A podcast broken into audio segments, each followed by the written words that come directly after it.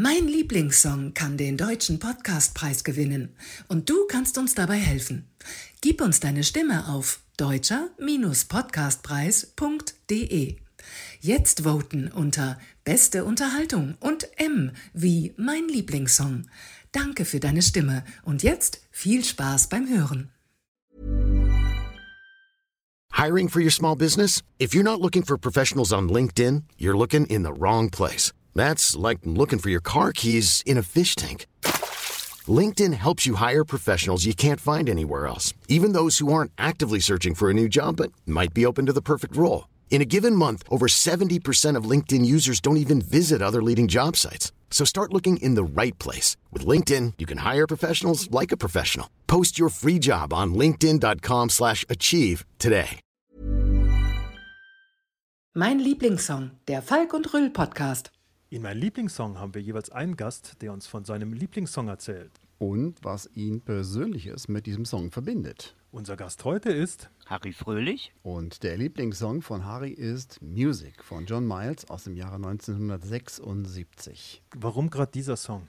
Gut, ähm, die Frage nach Lieblingssong ist äh, ja eine Frage, die man so ganz einfach nicht beantworten kann. Ich habe mir die Frage überlegt und eben den elementarsten Song rausgesucht, der mich am meisten geprägt hat und das war eben dieser Song aus dem Jahr 76. Da war ich äh, logischerweise auch noch etwas jünger, äh, habe ihn zum ersten Mal gehört und war ganz beeindruckt und dachte, aus welchem Film kommt denn diese Musik und so. Und äh, bin dann später, dadurch, dass ich auch äh, Musikunterricht hatte, also Schlagzeug gespielt habe, habe mich dann auch mal daran getraut und bin dann auch an meine Grenzen äh, gekommen. Und äh, dieses Stück ist halt ganz einfach musikalisch. Es deckt das äh, komplette Spektrum ab. Und ich denke, mit dem, mit dem, mit der Aussage, mit der Kernaussage, die ja nur die einzige ist, die John Miles trifft, kann sich jeder Mensch identifizieren, weil Musik ist das Erste, was man im Grunde hört, im, schon im Mutterleib und im Grunde auch das Letzte, was man hört und liebt. Und von daher hat mich der Song natürlich elementar berührt. Mhm. Weißt du noch ungefähr, wo du den Song zum ersten Mal gehört hast? Irgendwo auf einer Autofahrt als auf der Rückbank im Radio. So, und äh, genau, mich hat das beeindruckt, dieses Spektrum von diesem äh, Stück, weil es eben ja durch verschiedene Genres durchführt und äh, sehr, sehr, wie soll ich sagen, sanft anfängt und sich dann steigert durch Rock, Pop und diese ganzen verschiedenen Richtungen durchgeht und dann final in einem orchestralen äh, Finish endet, was musikalisch eine Meisterleistung ist, ohne Frage. Und äh, genau das hat mich eben so berührt an dem Stück. Und ich muss auch sagen, natürlich ist es nicht vergleichbar mit einem irgendeinem Disco-Song oder einem Pop-Song oder mit irgendwas, weil die Nummer ist, ist weder tanzbar oder irgendwie so in der Form, also die lebt auch nur von der großen Interpretation oder vom Zuhören. Wir haben dann damals das illuminiert, haben das versucht mit es gab eine Zeit, da wurde eine Lasershow äh, darauf programmiert, auf diesen Song. Später hat man sich mit Pyrotechnik äh, probiert. Aber so als normal im Club, als Disco-Nummer, so zwischendrin geht das nicht. Nur wenn als äh, finaler Abschluss eines tollen Abends oder so. Und deswegen hat die Nummer auch an sich einen sehr, sehr hohen Anspruch ist nicht überall so, äh, ist kein Fast, Fast Food sozusagen unter, der, unter den Musiktiteln, aber es äh, hat seine eigene Größe und das hat auch die weitere Geschichte und Werdegang von John Miles auch bewiesen. Also er hat ja dann auch in vielen Ausgaben, in den letzten zwölf oder 14 Ausgaben von Night of the Proms, diese Nummer immer wieder ja auch interpretiert und äh, das zollt eigentlich von der Größe des Songs. Ne? Ja, wenn man ehrlich ist, äh, ist es, äh, glaube ich, äh, auch der einzige wirklich große Song von äh, John Miles gewesen. Ne? Leider, ja. Ist mhm. aber mehr als ein One-Hit-Wonder. Also wer John Miles äh, da mal sich ein bisschen schlauer macht, der hat viel sehr gute Musik gemacht und war auch als Musiker natürlich mega unterwegs. Äh, sprich, Alan Parsons war ja auch mit federführend bei Music und Miles war auch Musiker bei Alan Parsons. und in anderen Formationen. Er hat mit Cocker, mit, mit Tina Turner auf der Bühne gestanden. Komischerweise ist er als Person, als, als Popstar irgendwie untergegangen. Das ist irgendwie, hat er das nicht geschafft. Obwohl es große Anstrengungen gab, ihn irgendwie zu inszenieren und Alan Parsons selber hat das sogar ein, versucht einzufädeln, ihm James Dean Image aufzusetzen und es gab auch ein, dieses Plattencover von Music, in dem Miles auch genau post mit dem Gewehr äh, über den Schultern, wie James Dean in dem Film Giganten. Das habe ich erst viel später erfahren, weil ich selbst nur das Weißmuster, also die DJ-Ausgabe von der Single hatte. Aber das hat ihm nicht geholfen, da über den Schatten zu springen und Popstar zu werden. Aber den Song kennt jeder. Harry, habe ich gerade richtig gehört, dass du das Weißmuster hattest von John Miles Music? Richtig. Und das hast du das, auch noch. Ja, genau. Das habe ich noch. Das war seinerzeit, gab es ja, die Plattenfirmen haben DJs mit ähm, Vinylplatten bemustert, wenn neue Stücke auf den Markt kamen. Und es gab eine Ausgabe, da hat man diese Version, die war auch nicht länger als die Single-Version, die war aber eben auf diese, also 45er Geschwindigkeit auf die große Platte äh, gepresst. Das hat man gemacht, damit das Klangvolumen eben äh, besser ist. Bei den normalen Tonabnehmern Technics hatte man damals den 1210er. Da hatte man ein Klangvolumen und wenn dann so eine Single auf Maxi-Größe gestreckt wurde, war eine größere Klangqualität da. Und dann hat diese Plattenfirma mal als irgendwie Special, ich weiß nicht, zu irgendeinem Jahrestag, das mal an die DJs bemustert als Weißmuster. Genau, und die habe ich noch. Und äh, als du das, äh, den Song aber das erste Mal gehört hast, da saßt du ja auf der Rückbank im Auto deiner Eltern. Ich glaube 76 weiß ich gar nicht mehr, da war noch gar keine Anschnallpflicht. Ja, da bist du wahrscheinlich darum äh, geturnt. Ähm, ich glaube 76 ja, gab es noch gar keine Gurte in allen Autos. Ja, oder auch sogar. Ja. Sogar das, es gab gar keine Gurte.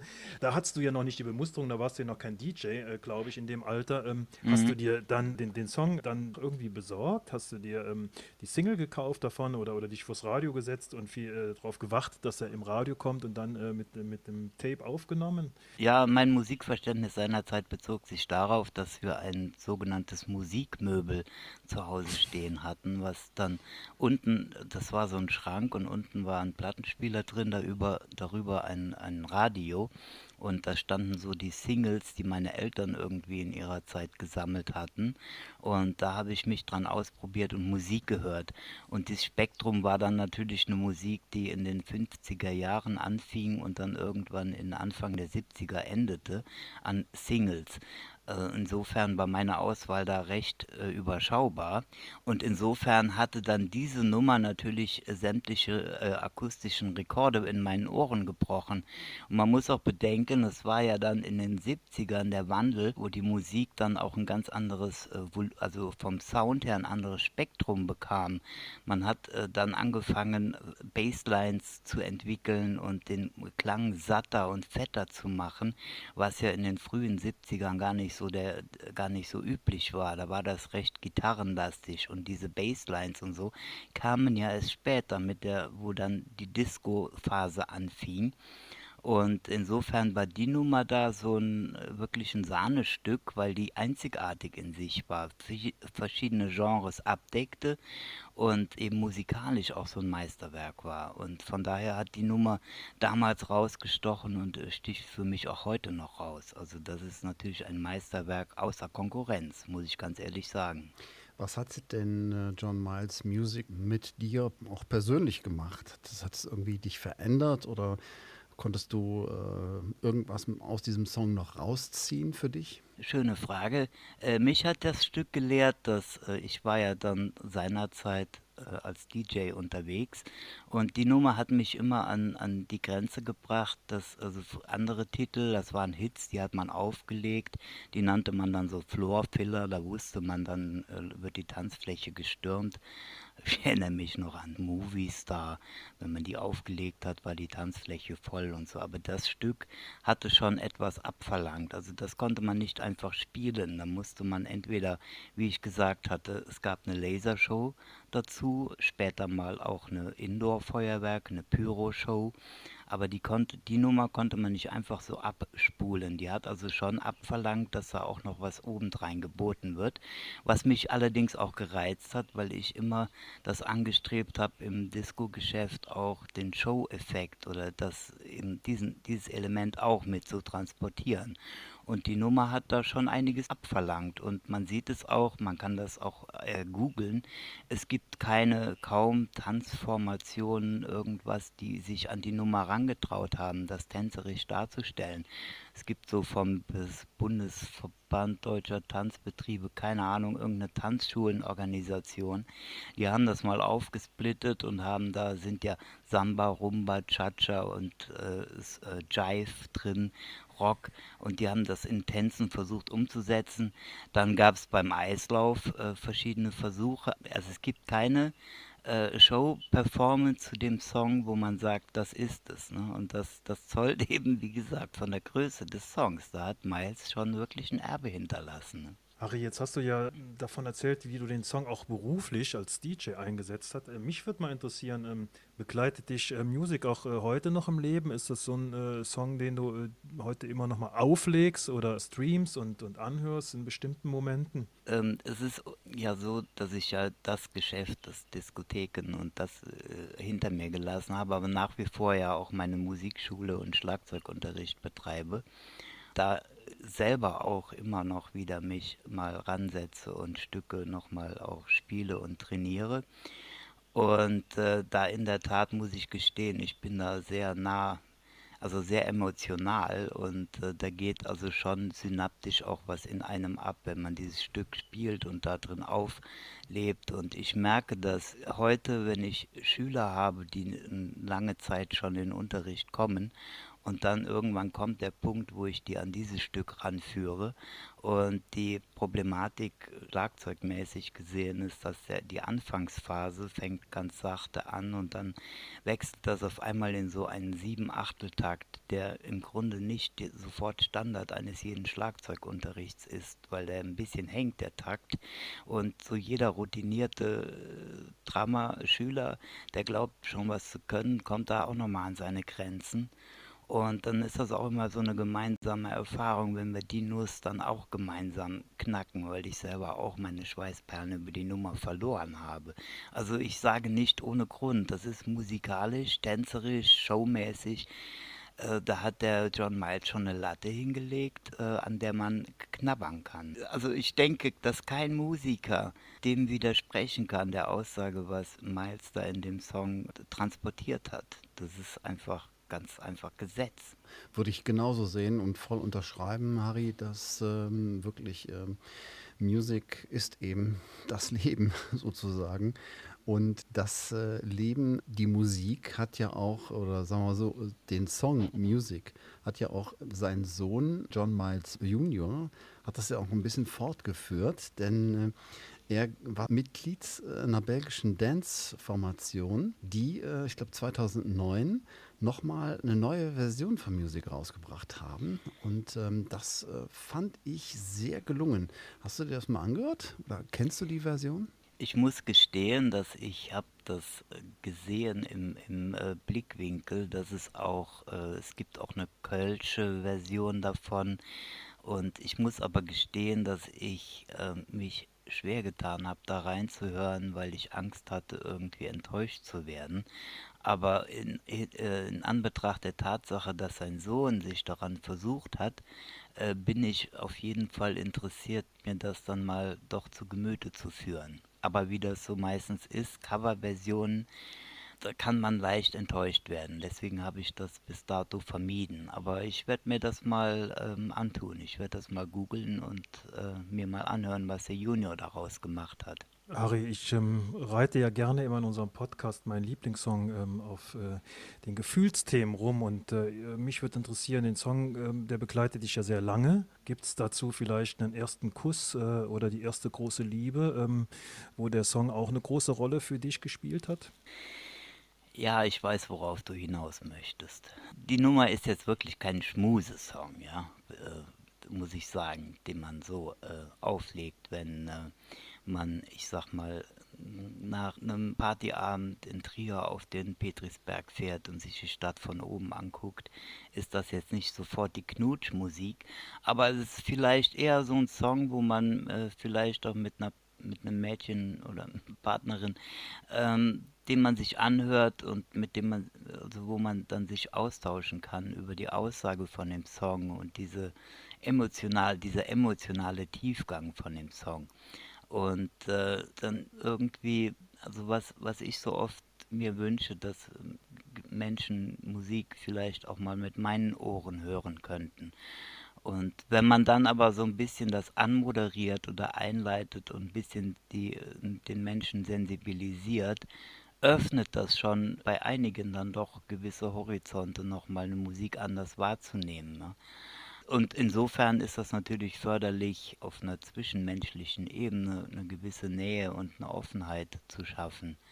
Aber jetzt eine wirkliche Knutschmusik, muss ich ehrlich sagen, ist das nicht, ne? weil das wird ja nachher noch rockig und poppig und äh, so. Aber als, ähm, ich sag mal, Membranfunktion oder als Schlüsselsong um, um ein gewissen anderes Spektrum von Musik zu erfahren, ist das schon interessant. Ich möchte es vielleicht vergleichen mit der Malerei. So Keith Haring mit seinen bunten Männchen ist jetzt nicht die große Kunst, aber das ist auch so ein Membranfaktor, wo die Leute so ein Bild sehen, wo sie einfach Spaß dran haben und was so der Übergang ist vom normalen Dekorativen hin in Richtung Kunst. Und so sehe ich eben diese John Miles Nummer auch. Und er zeigt da irgendwie ein Spektrum auf. Und in der Tat konnte mir niemand widersprechen, wenn ich äh, den, den Song irgendwo präsentiert habe und zur Diskussion gestellt habe. Mhm. Und ähm, ich glaube auch, dass äh, John Miles mit Music einfach auch damals seiner Zeit weit voraus war, was er wahrscheinlich auch, auch Alan Parsons zu verdanken hat, oder? Ja, Alan Parsons ist natürlich der Großmeister überhaupt. Also der ist äh, Lucifer Rama ist so ein Song von Alan Parsons, äh, wo er mit dem Teufel äh, kokettiert und der ist schon auch ein Klangteufel, der, der Alan Parsons und der hatte immer das Talent, Musiker zu finden und aus denen das rauszukitzeln, was er in ihnen gesehen hat, was sie selber gar nicht wussten. Und insofern war Miles auf jeden Fall bei ihm gut aufgehoben. Musik ist immer Hexenwerk auch, so, also in den meisten Fällen. Gewisse Stücke und die sind, können einen ja auch diabolisch verfolgen in Form von Ohrwürmern, ob man sie will oder nicht. Also das ist ein sehr, sehr tricky, das Thema. Aber jetzt noch einmal möchte ich kurz auf My First Love and It Will Be My Last eingehen. Ich kann da nur eine Erinnerung äh, wiedergeben von einem, ich habe eine Zeit lang mal im Seniorenheim auch Musik gemacht und da war eine Bewohnerin, die also hm, an Alzheimer oder an Demenz litt und die gar nichts mehr mitbekommen hat, also die nur im Rollstuhl saß und vor sich hingestarrt hat. Und da hatten wir dann so eine Musikauswahl am Nachmittag, wir haben das so, ja, blaue Stunde genannt und da lief dann ein Song, das war in dem Fall ABBA, Dancing Queen. Und die Frau schien auf einmal zum Leben zu erwachen. Also die hat gestrahlt und irgendwie hat gezuckt und so und das war irgendwie so eine Synapse und die Pfleger haben ja auch bestätigt, dass gewisse Musikstücke bei den Leuten da eben auch noch gewisse Reaktionen auslösen und insofern fand ich dann die Message von dem Song dann auch noch einmal in der Praxis bestätigt. Also wie gesagt, das ist also, wenn ich unter der Quintessenz meines Lebens einen Song stellen würde oder da drauf stellen würde, ist es dieser Song ohne Frage. Das ist vom Seniorenheim, das kann ich mir gut vorstellen, dass das sehr gut funktioniert. Jetzt äh, hast du ja selbst auch eine Musikschule und äh, arbeitest ja auch mit vielen jungen Menschen zusammen. Wie kommt der Song bei Jüngeren an? Ich meine, das ist ja jetzt nicht so ein klassisches äh, Spotify-Format. Können die damit was anfangen? Ja, ich muss dazu sagen, also wenn bis die da hinkommen zu dem Song, habe ich ihnen schon naturgemäß im Unterricht auf verschiedene Stücke schon auch nahegebracht und die haben auch schon in diverse Musikrichtungen reingeschnuppert. Und insofern dann nach einer gewissen Zeit Unterricht, ich rede jetzt von zwei, drei Jahren, stellt der Song dann schon so ein Potpourri auch dar. Und das ist in der Tat auch für die äh, Schüler eine Challenge, die Nummer zu spielen, weil die ist schwer zu spielen. Und äh, auch bei Schülern, die sich einfach tun, ist da die Nummer äh, bedarf schon einer gewissen Arbeit. Insofern ist nachher das Erfolgserlebnis auch größer und dann lieben die die Nummer auch. Ne? Also das ist ja auch, die wachsen ja mit ihren Eindrücken und das ist dann so eine Geschichte, wo am Anfang ein großer Frustrationsfaktor da ist, der dann aber mit Geduld überwunden werden kann und dann nachher umso schöner im Erfolgserlebnis ist. Also die Nummer wird auch immer Bestandteil in meiner Musikschule bleiben, also ohne Frage. Mhm. Was ist denn daran auch für dich besonders wichtig, dann den, den jungen Leuten weiterzugeben, also wenn du mit Music von John Miles arbeitest? Ich habe ja ein breites Spektrum an Schülern. Da sind dann ja auch Schüler dabei, die, wo es dann heißt, ja, irgendwie, wie das heute so ist in dem System, pädagogisch gesehen, äh, sogenannte Problemkinder und was auch immer, keine Ahnung. Und wir äh, bewegen uns in dem, in dem Dialog der Musik. Und äh, was dieser Song ja transportiert, ist eben welcher, welcher Ventilcharakter, welchen Ventilfaktor Musik haben kann. Ähm, dass man äh, bei gewissen Emotionen mit einer gewissen Musik allein schon übers Hören äh, gewisse Aggressionen lösen kann. Insbesondere noch viel, viel, viel, viel mehr, wenn man Schlagzeug spielt, natürlich, um sich abzureagieren, um sich auszubalancieren. Also das ist ja Wellness pur. Und Musik dann so zu verstehen. Und ich meine, da wird äh, meine Generation, die Generation davor, die jetzige und auch die nächste, das bestätigen mit dem richtigen Song auf den Ohren, mit der richtigen Lautstärke und sitz irgendwo nur, keine Ahnung, auf einer Parkbank und guck ins Leere oder was, da kann man schon viel aus der Birne rausblasen mit der entsprechenden Musik. Und das ist das, was ja eigentlich Miles in dem Song besingt. Ja, und das schafft er nur wirklich äh, hervorragend. Ähm, und mit dem, mit dem Song kann man äh, wenig, wenig falsch machen, aber ganz, ganz viel richtig machen. Ne? Ganz genau. Ich äh, finde es eben wichtig, dass die Schüler, die, die zu mir kommen, aber auch alle anderen, sich das nochmal erhalten, also was Musik kann. So, das wird im Rahmen von ja, Spotify und diese Schnelllebigkeit manchmal vielleicht auch ein bisschen vergessen. Aber es gibt so, so gewisse, und dann, wenn man lang genug fragt, kommt bei jedem irgendwo so ein Song raus, der sagt, ja, boah, wenn ich so mal richtig aggro bin, dann höre ich mir das Lied an. Und äh, wie gesagt, dieser therapeutische Effekt, den Musik haben kann, und der ist ja kostenlos und jederzeit abrufbar. Es kann ja jeder, man muss das nur finden, was einem gefällt und sich das dann im richtigen Moment auf die Ohren geben. Und das ist schon mal eine schnelle, kostenlose erste Hilfe in meinen Augen. Das war mein Lieblingssong, der Falk und Röll Podcast. Hallo und herzlich willkommen zu meinem Podcast Center Hood. In meinem Podcast geht es um die Geschichten meiner Gästinnen, die an einem Wendepunkt in ihrem Leben standen, nicht weiter wussten, unglücklich waren und es dann geschafft haben, einen neuen Weg zu gehen und ihr Glück darin zu finden. Ich selbst stand an einem Wendepunkt in meinem Leben und ich weiß, wie schwer es ist, sich zu trauen, einen neuen Weg zu gehen. Es braucht Zeit und es erfordert sehr viel Mut. Ich kann mich noch zurückerinnern an diesen schmerzhaften Prozess. Ich habe mich damals zurückgezogen in meine Hütte.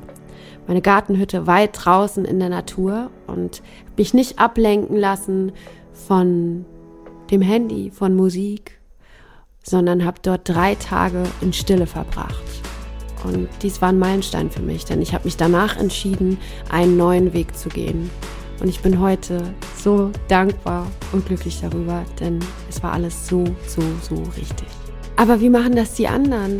Woher bekommen sie dieses Selbstvertrauen und diesen Mut, ungewisse Wege zu gehen? Mit welchen Herausforderungen und Ängsten haben sie zu kämpfen? All diese Fragen will ich gemeinsam mit euch herausfinden und beantworten und lade deshalb meine Gästinnen in meinen ganz persönlichen Rückzugsort ein, in die Hütte und freue mich sehr auf die individuellen Geschichten über Wendepunkte im Leben. Ich hoffe, dass dieser Podcast euch unterstützt auf eurem Weg und dass er euch inspiriert, indem dass ihr stets euren Bedürfnissen, Wünschen und Träumen folgt. Mein Lieblingssong kann den deutschen Podcastpreis gewinnen und du kannst uns dabei helfen. Gib uns deine Stimme auf deutscher-podcastpreis.de. Jetzt voten unter Beste Unterhaltung und M wie mein Lieblingssong. Danke für deine Stimme und jetzt viel Spaß beim Hören.